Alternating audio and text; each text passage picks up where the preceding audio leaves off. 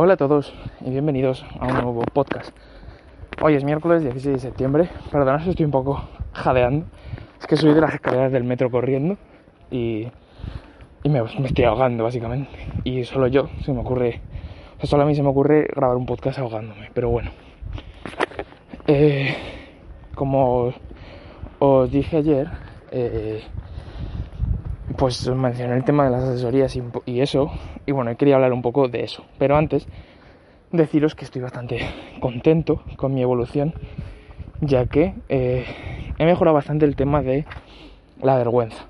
Porque al principio me da vergüenza grabar mis historias, me da vergüenza grabarme podcast por la calle por si me oían hablar, ¿sabes?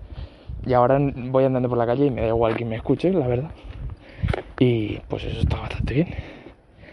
Entonces, lo que quería tratar hoy, que el tema de las asesorías. Hoy he sacado, bueno, he subido a la historia que iba a sacar plazas, 10 plazas de asesorías y que empezará en octubre.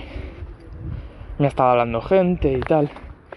Y bueno, por cierto, si alguno está interesado ya sabéis. Pero eh, lo que quería deciros es que la pregunta es, ¿quién cojones soy yo para hacer asesorías. O sea, ¿por qué yo puedo hacer eso o por qué me creo en el derecho de hacerlo?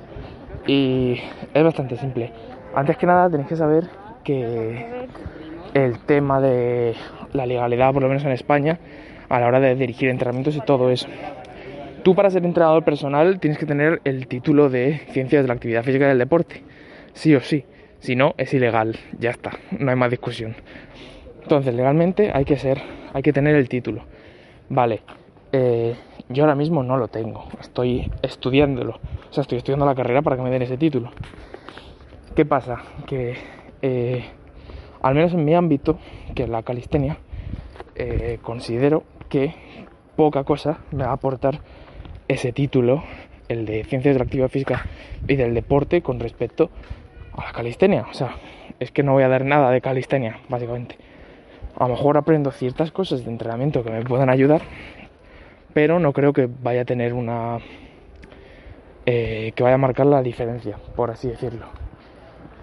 Y eso es una parte. Y la otra es que, bueno, sinceramente, eh, yo con hecho el grado superior hice las prácticas en un gimnasio de calistenia, donde después me contrataron y estuve trabajando y ahí fue pillando un montón de experiencia con el trato de clientes, con hacer rutinas, qué ejercicios mandar a cada uno, cómo hacerlo, qué técnica tienen que hacer, cómo corregirlos.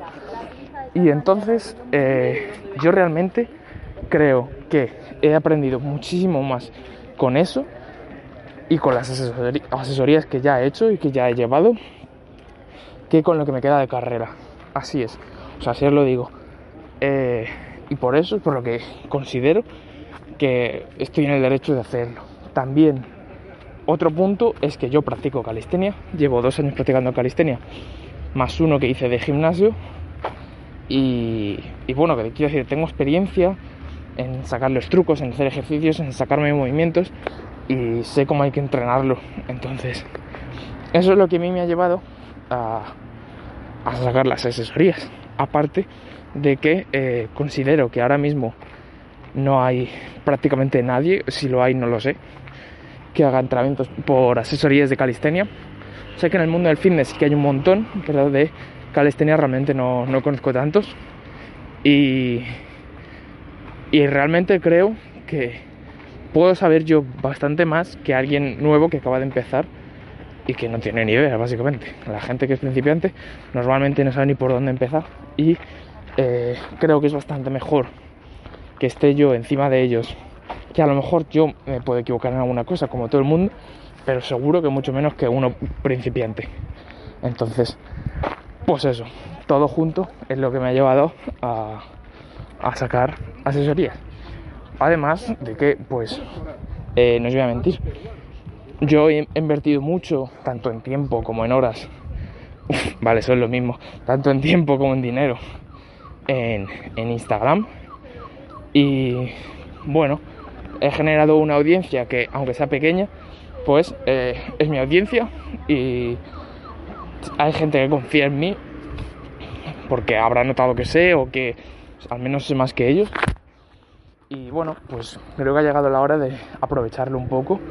Y, bueno, es que al final todo el dinero que genere, bueno, todo no, pero el dinero que genere lo voy a destinar a seguir invirtiendo en Instagram, a crear una cuenta mejor y a seguir eh, creciendo, básicamente. No, no tengo otra finalidad.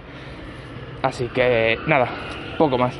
Me gustaría saber vuestra opinión acerca de todo esto, así que si queréis dejármela, yo encantado. Poco más que deciros, me despido por hoy y nos vemos mañana con otro podcast más. Adiós.